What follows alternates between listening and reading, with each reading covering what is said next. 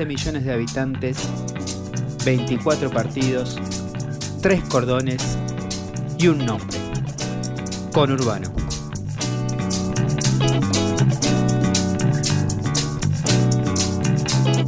Un territorio donde se produce, se enseña, se aprende, se crea y se ama.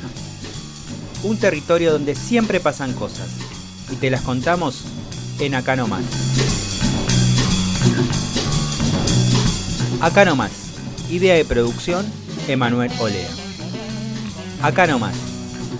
Pequeñas grandes historias del conurbano.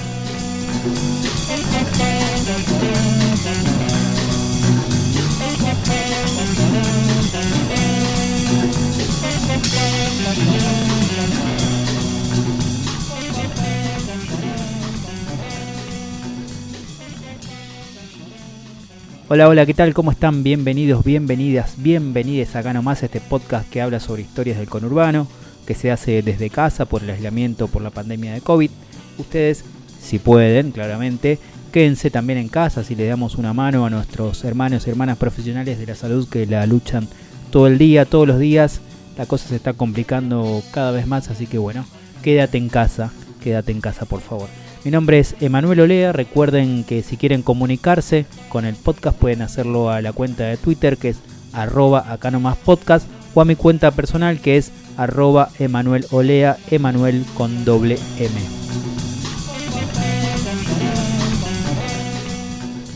Hace poco celebramos el centenario de la radio, sí, la radio argentina cumplió 100 años y en acá nomás seguimos de festejo.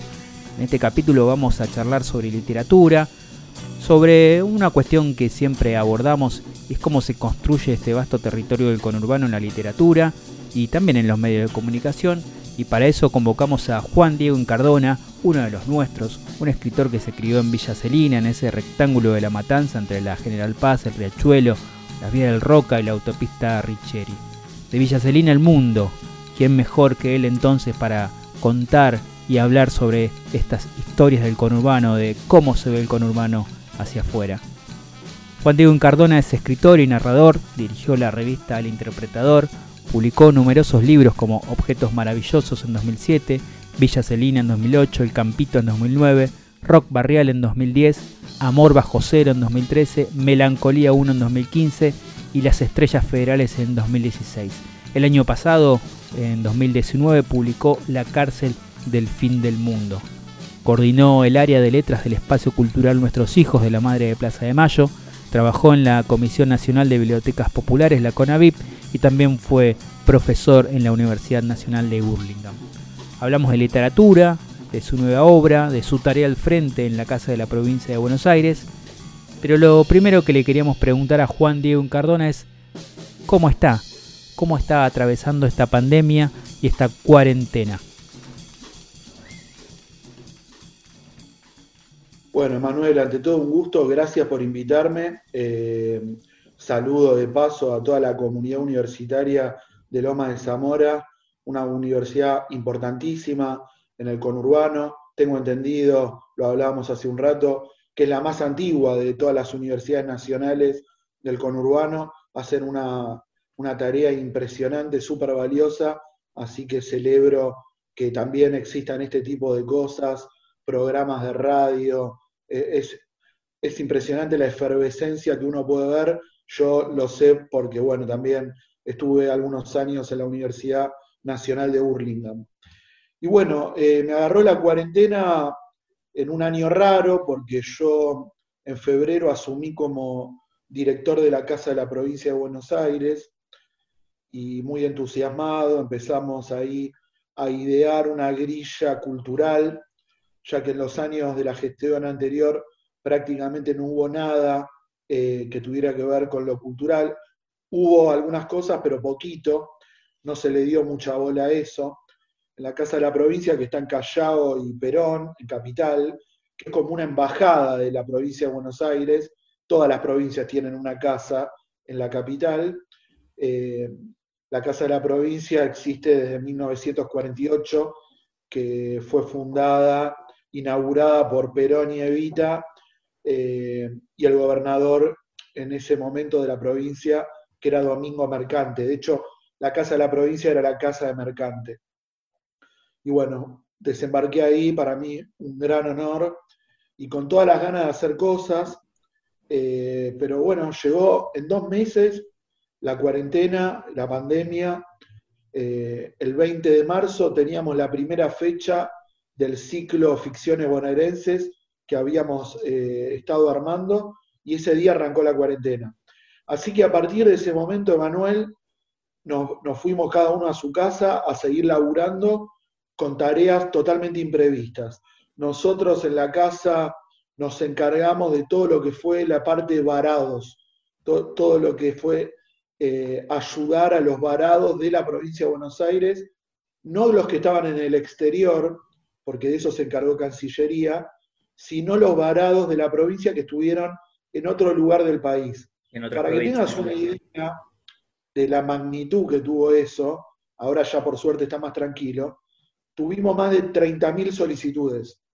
Y nosotros nada, somos un equipo de 30 personas en la Casa de la Provincia de Buenos Aires.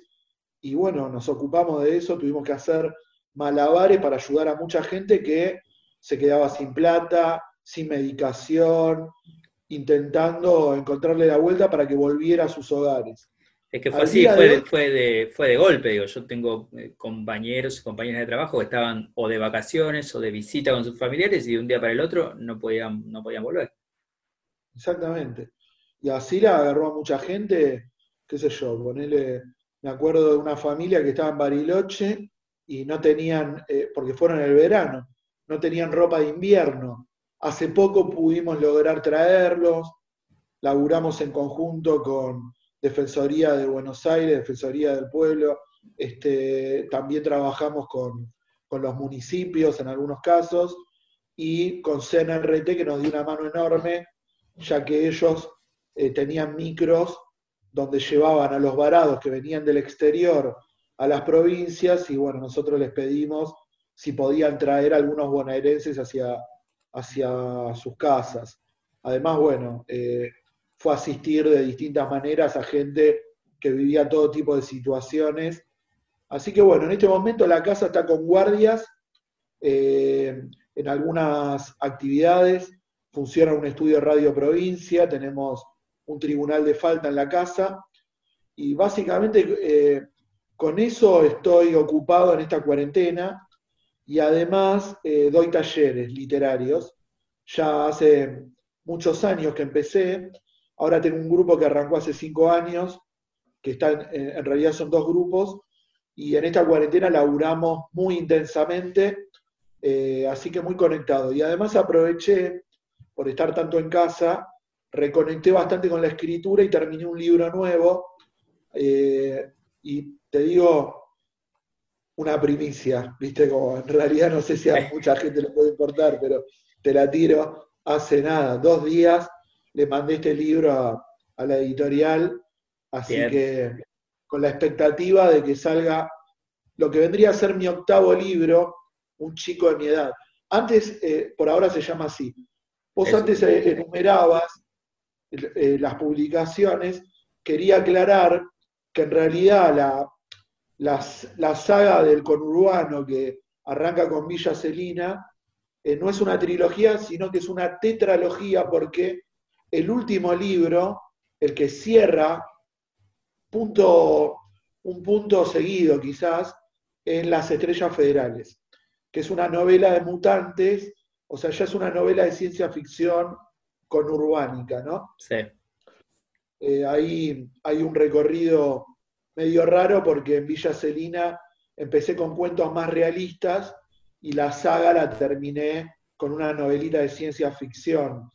En el medio una novela que se llamó El Campito, que transcurre en gran medida en Loma de Zamora, en Loma de Zamora, en Esteban Echeverría, en La Matanza, y que también eh, es una narración que rompe el realismo y se vuelve fantástica.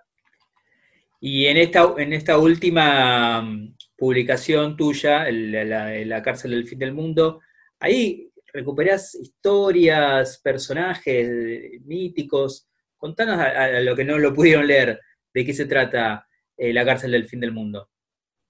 Sí, ese es un libro de cuentos que va por afuera del mundo Villa Celina, que como te decía son cuatro libros, ¿no? Villa Celina, El Campito, Rock Barrial y Las Estrellas Federales. Componen una, una saga. Y La cárcel del fin del mundo fue raro para mí porque, bueno, hacía mucho que venía escribiendo en esta geografía con estos personajes y de pronto, bueno, se me dio por publicar otro tipo de relatos. Son historias en general eh, con mucha atmósfera, ambientadas en el pasado, algunas en el siglo XIX, otras a principios del siglo XX. El relato que lo laburé mucho, que le da título al libro, La cárcel del fin del mundo, es una ficcionalización de la estadía del petiso orejudo en la cárcel de Ushuaia. Es todo un relato de la cárcel del fin del mundo, donde aparecen muchos personajes reales de, ese momento. Y así hay otras historias en el libro que tienen que ver con la idea de lo monstruoso, lo criminal. Es como un relato que tiene mucho el tono de aventuras, de acción, algo del policial o del género crimen y mucha, mucha atmósfera. Eh, así que bueno, nada, esa, esa es la cárcel del fin del mundo, el, último libro que publiqué. Y en lo que vamos a, leer, que va a salir cuándo, ¿Qué, ¿Qué, vamos a esperar ahí? ¿Qué vamos a encontrar ahí? Y ahí, eh, el título por ahora es un chico de mi edad, pero puede variar porque hay que ver los editores que me dicen, porque lo acabo de mandar. Estoy muy contento con el libro, muy conforme. Son 20 relatos. Eh, básicamente es el número que siempre manejo como medida cuando armo un libro de relatos. Villa Celina también tenía 20 y Rock Barrial también. Eh, y bueno, acá hay algunos cuentos que ocurren en Villa Celina, historias nuevas, pero la mayoría son post Villa Celina pero sí conservan algo autobiográfico con todas las licencias creativas que la literatura permite, digamos, ¿no? Tampoco es que uno tiene que ser siempre tan fiel a los hechos, pero están ambientadas post 2001 quizás, la mayoría, incluso eh, metí un diario de, la pandemia que yo estuve publicando en el CCK. Sí, eso te eh, iba a preguntar, además digo, te tomaste eh, este aislamiento para, escribir sobre una especie de diario de la cuarentena, como decías vos, en la página web del Centro Cultural Kirchner. ¿Cómo salió esta idea? No, el CCK o un área, digamos, que tiene que ver con la literatura, me propusieron eh, mantener un diario durante cuatro semanas, una entrada por semana. Eh, ellos arman como tandas de cinco escritores eh, yo estuve en la segunda tanda, ya en la primera habían pasado Mariana Enríquez, Martín Coan, Gabriela Cabezón Cámara, etc. Y en mi tanda estuvieron Pedro Saborido, creo, Romina Paula, bueno, ahora ya no me acuerdo, pero hubo varios. Y la idea era nada, escribir lo que cada uno quisiera, pero como diario de la cuarentena. Eh, yo escribí, bueno, también una escritura del yo, por momentos medio fantasiosa, eh, de esta especie de sensación del fin del mundo, ¿viste? De los primeros días de la cuarentena. Y lo metí, de hecho, en el libro aparece, hacia el final del libro, todo ese diario. Así que bueno, veremos si sale, ojalá, eh, contento con un nuevo libro, el octavo, ¿viste? Como Alien, el octavo pasajero. El octavo pasajero.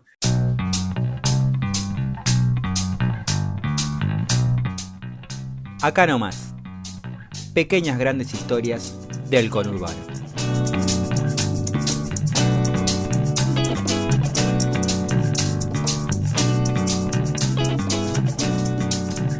Seguimos en esta charla con el escritor Juan Diego Cardona y ahora nos adentramos en algo medular de este podcast que es cómo se construyen los medios la imagen del conurbano y cómo la literatura puede ser una buena herramienta para contrarrestar esos discursos hegemónicos y también para charlar un poco de cómo en el conurbano todavía mantenemos algunas cuestiones que en otros lados están perdidas. Seguimos, avanzamos con la charla con Juan Diego Cardona.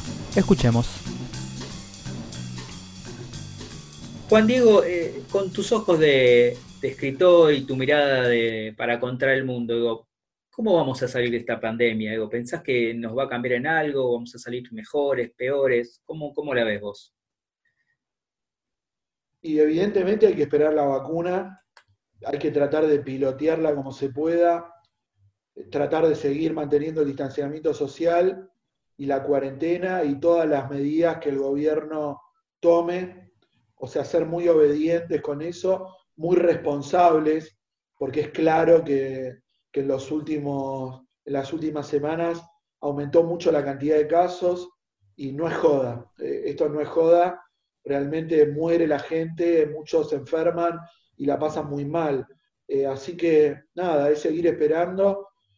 Yo no sé, espero que ahora cuando venga, no soy médico, no, no, soy un especialista en el tema, pero veo que en algunos países de Europa, eh, cuando llegó el calor, mermó la cantidad de casos. Ojalá que acá pase lo mismo y que la vacuna llegue pronto seguramente como experiencia, una experiencia social tan fuerte impacta y va a quedar en la memoria colectiva y probablemente en los tiempos próximos muchas de las conductas y de las, de las formas de relacionarnos, especialmente con la virtualidad, eh, quedan ahí como muy aceitadas y que, bueno, uno está un poco harto de pantalla porque la verdad extraña ver a sus amigos, a su familia, el contacto humano, ¿viste? Mm. Yo vivo solo acá en casa eh, y siempre hago el chiste que para tocar a una persona le rozo el dedo al chino cada vez que me, me cobra, ¿viste? En el supermercado. Sí. Parece lo que un ser humano, ¿viste? Pero bueno, nada, aguantando. Eh, yo creo que que nada, o sea que todos estos dispositivos virtuales se, tienen que seguir desarrollando y tienen que ser buenos complementos incluso cuando acabe la pandemia eh, en los ámbitos educativos, en los ámbitos culturales, me parece que, está muy piola. Eh, eso por un lado. Después celebro porque realmente un esfuerzo enorme por parte del Estado Nacional y de la provincia de Buenos Aires por mejorar, desarrollar, aumentar la capacidad del sistema de salud. Me parece que eso ya, ya queda y está muy bien.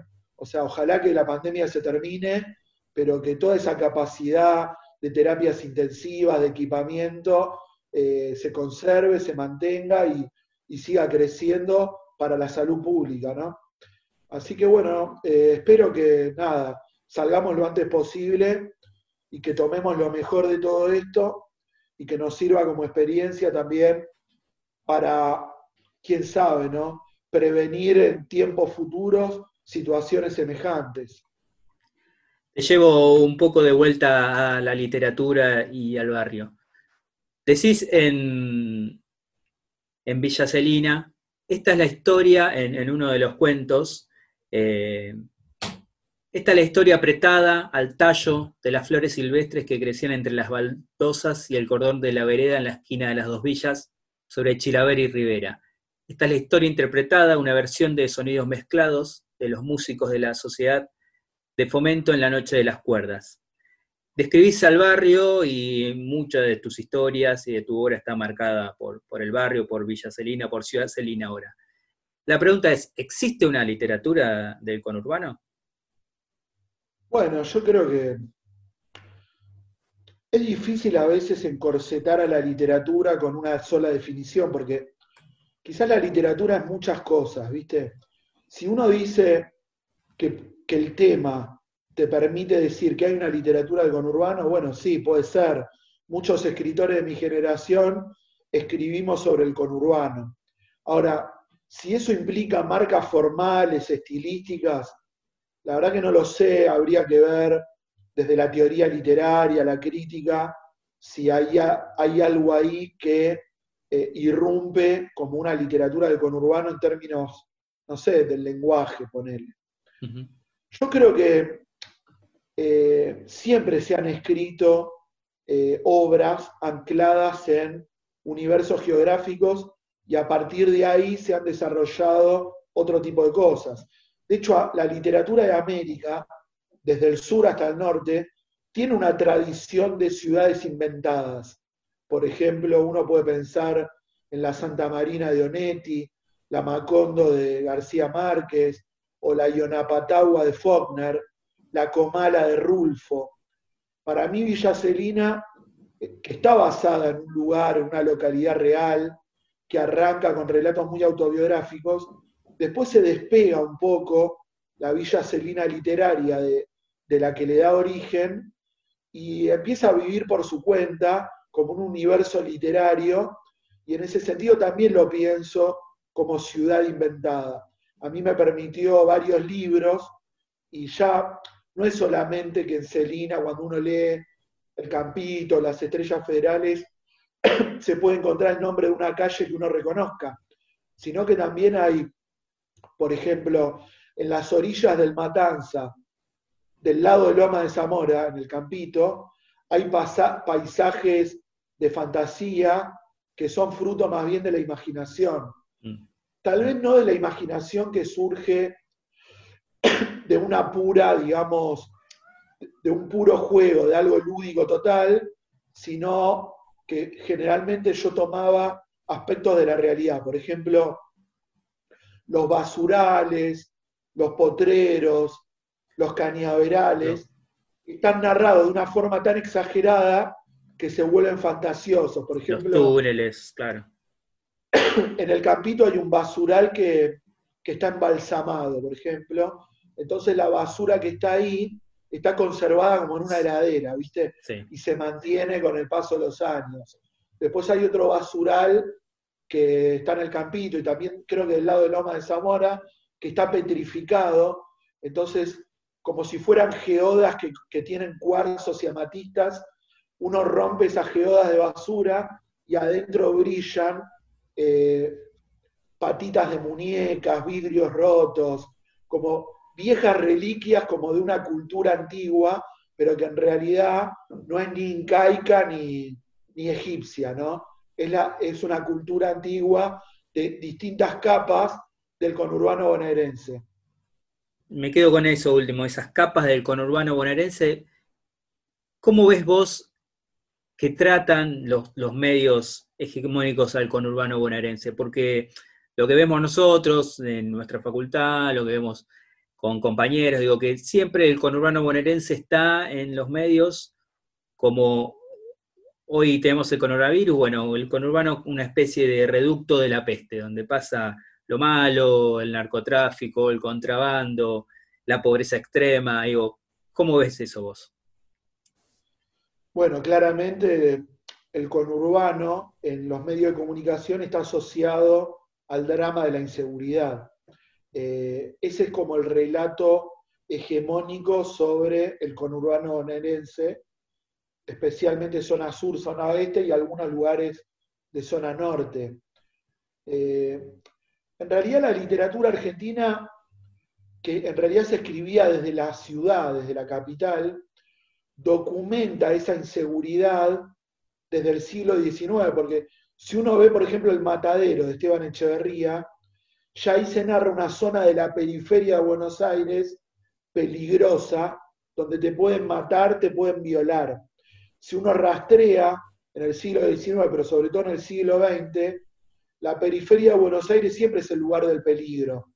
Mm, los orilleros.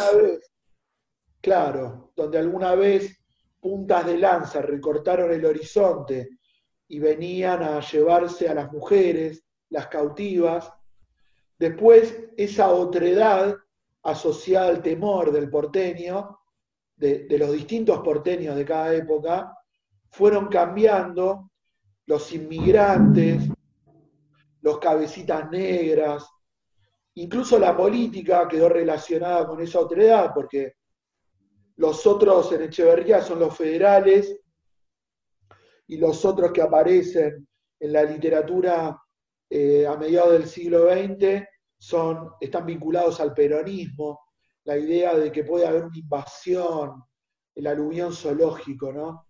todo ese temor está recogido por la literatura.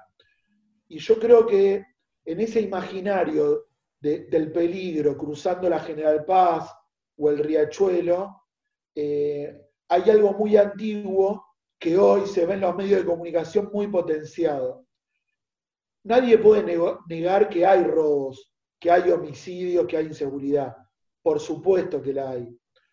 Pero tampoco podemos decir que donde viven 15 millones de habitantes, lo único que pasa son secuestros extorsivos, homicidios y robos a mano armada.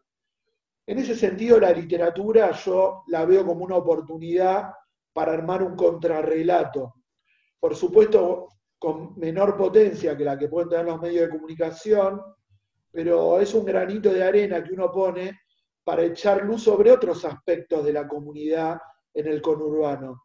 Y la verdad, yo no traté como de romantizar eh, esa zona de la matanza, de Loma de Zamora, de Echeverría. Hay cuentos donde aparece la violencia, pero también hay muchos valores positivos que yo recuerdo por haber vivido tantos años ahí. La solidaridad, el cooperativismo, conocerse entre los vecinos, ayudarse. Yo ahora, por ejemplo, vivo en el Abasto, y que es un barrio más o menos popular en Capital, pero acá conoces a dos vecinos y para de contar. Eh, cuando yo voy a Villa Celina, que mi familia sigue viviendo ahí, eh, todavía veo un viejo sentado en la vereda con la silla puesta al revés. Todavía veo chicos jugando en la vereda. Para mí hay algo muy hermoso en la vida de los vecinos y en el ritmo de la vida del conurbano que no está en la capital. Y también en la, en la relación con la naturaleza. Yo entiendo que el primer cordón ya prácticamente está todo edificado, todo loteado. Eh, la foto que yo tengo atrás es de Villa Celina, ahí hay un incendio, cerca de ahí está mi casa. Fíjate que son casitas bajas, se ve el cielo. En Capital casi que no se ve el cielo. Ya ahí hay algo muy distinto de un lugar que tiene casi más relación en ese sentido con el campo que con la ciudad, porque se ve un horizonte, vos fíjate, se ve el horizonte, el cielo. Ahí está la humareda del incendio cortando el cielo, ¿no? Fíjate que hay árboles, mucho, hay verdes entre las casitas y mucho potrero, mucho descampado. Todavía se puede ver en el segundo y tercer cordón eso que tiene el conurbano, que es una mezcla de urbanidad y ruralidad. De, hecho, la, matanza, por ejemplo, tiene lo que es el centro de Ramos, el cordón industrial de Camino de Cintura, y allá en los kilómetros, como le decimos nosotros, yo me crié en La Matanza. En los kilómetros Virrey del Pino se planta soja y se crían vacas, eso. Virrey del Pino es campo. Pero sin irse tan lejos como Virrey del Pino, incluso, qué sé yo, en lugares tal vez del segundo cordón, todavía queda eso de los cañaverales, las cuencas, el Matanza, el Reconquista, el Arroyo Morón, los descampados, ¿no? Cierta ruralidad que le da un toque para mí muy especial a la zona. Villa Celina era así cuando yo crecí, en los 90 empezó a cambiar, una edificación compulsiva que tendría que para mí haber respetado el medio ambiente, los lugares naturales que se podrían haber preservado, donde había incluso fauna, liebres, cuises, perdices, donde nosotros íbamos a jugar con mis amigos como si fuéramos Tom Sawyer y Huckleberry Finn a orilla del Mississippi contaminado que era el Matanza, pero en ese lugar donde fuimos felices, donde no teníamos conciencia del peligro, también había pasto, había árboles, había cielo. Ese ritmo más ligado a la naturaleza, eh, me parece que, no está en la ciudad y que también es una característica del conurbano. Y, y, eso me parece muy lindo y yo trato de meterlo en mis cuentos. El barrio de Monobloc, la autopista y al lado la oscuridad del campito y la luz mala brillando en un horizonte que podría ser el del interior de la provincia. Juan, para cerrar esta entrevista, para cerrar este podcast, al principio hablábamos de tu tarea al frente de la Casa de la Provincia de Buenos Aires. Te quería preguntar, cómo nació este acompañamiento al gobernador Axel Kicillof ¿Cómo analizás este tiempo político que estamos atravesando? No, bueno, como te contaba al principio, eh, para mí fue un honor que me hayan propuesto eh, estar en la Casa de la Provincia. La ministra de Gobierno, Teresa García, me convocó. Ella había leído mis libros, nos habíamos cruzado un par de veces y bueno, me contó que había hablado con el gobernador y que ellos eh, querían no tanto alguien que viniera de la militancia política activa, yo siempre nada, me, identifiqué con el peronismo, pero no es que estoy militando orgánicamente en ninguna agrupación, sino que lo que buscaban era alguien que fuera expresión de la provincia de Buenos Aires. Esas fueron las palabras que usaron y a mí me encantó que me dijeran algo así. Eh, en todos mis libros vengo trabajando mucho el imaginario bonaerense, especialmente del conurbano. Y bueno, también muchos años de trabajo en la gestión cultural, laburé con las madres, Plaza de Mayo, trabajé en la Comisión Nacional de Bibliotecas Populares, trabajé en un programa en jefatura de gabinete en otros años, y me pareció un hermoso desafío desembarcar en la casa y poder especialmente potenciar toda la actividad cultural. Eh, en este momento nosotros acompañamos, aportamos nuestro esfuerzo, nuestra, nuestro trabajo, sobre todo estuvimos con el tema varados, pero también la casa cumple un rol institucional de vinculación para, para las personas que lo necesitan. Muchas veces nos consultan a nosotros porque tienen que hacer una, algún trámite, alguna consulta en alguna dependencia, algún organismo público de la provincia y nosotros servimos como nexo. Vamos a esperar que se acabe la pandemia, que la casa se vuelva a abrir eh, y poder nuevamente desplegar todas las actividades que pretendemos hacer en ese espacio.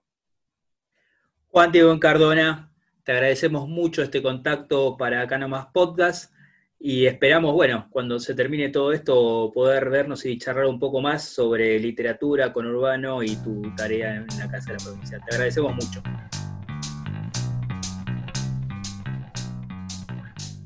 Bien amigos, amigas, amigues, esto fue el sexto episodio de Acá Nomás. Espero que hayan disfrutado esta charla, súper interesante, muy interesante. Primero repasando eh, con Juan Diego Cardona algunas cuestiones de esta cuarentena, nos adelantó que ya terminó su octavo libro, así que estén atentos que próximamente vamos a poder disfrutar más de este gran escritor. También charlamos un poco sobre sus trabajos que están publicados eh, recientemente en la web del Centro Cultural Kirchner y ahondamos sobre todo en cuestiones del conurbano. ¿Existe o no la literatura del conurbano? Bueno, ahí Juan Diego Encardona nos daba algunas pistas de cómo resolver eh, esa pregunta o al menos por dónde podría pasar si es que llegue a existir, que llegase a existir una literatura del conurbano. Lo importante es que avanzamos, avanzamos con más historia del conurbano, avanzamos con más miradas propias, más allá de lo que nos digan los grandes medios, para que otros no nos digan cómo somos nosotros, para que no vengan otros a decirnos qué es lo que nos pasa esto es también un poco la idea de este podcast de acá nomás. Espero que les haya gustado. Mi nombre es Emanuel Olea. Recuerden, recuerden que pueden con nosotros, arroba acá nomás podcast o la cuenta personal de Twitter que es arroba Emanuel Olea, Emanuel con doble M. Será hasta el próximo capítulo. Chao.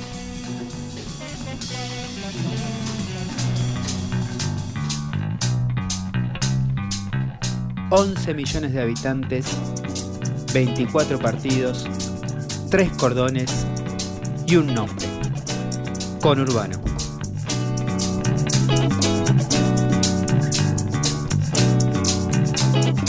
Territorio donde se produce, se enseña, se aprende, se crea y se ama. Un territorio donde siempre pasan cosas y te las contamos en Acá No Más. Acá nomás. Idea de producción, Emanuel Olea. Acá nomás. Pequeñas grandes historias del conurbano.